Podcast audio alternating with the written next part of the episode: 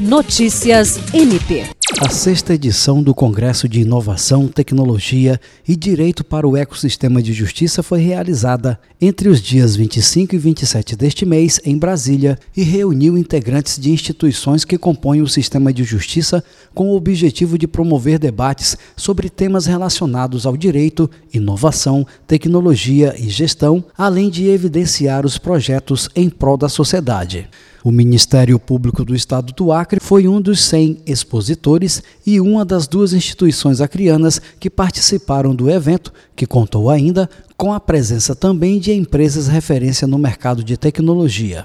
O Procurador-Geral de Justiça Danilo Lovisaro do Nascimento, que participou do Congresso juntamente com outros integrantes do MPAC, disse que a presença da instituição foi fundamental para dar visibilidade a um problema grave e estrutural. Jean Oliveira, para a Agência de Notícias do Ministério Público do Estado do Acre.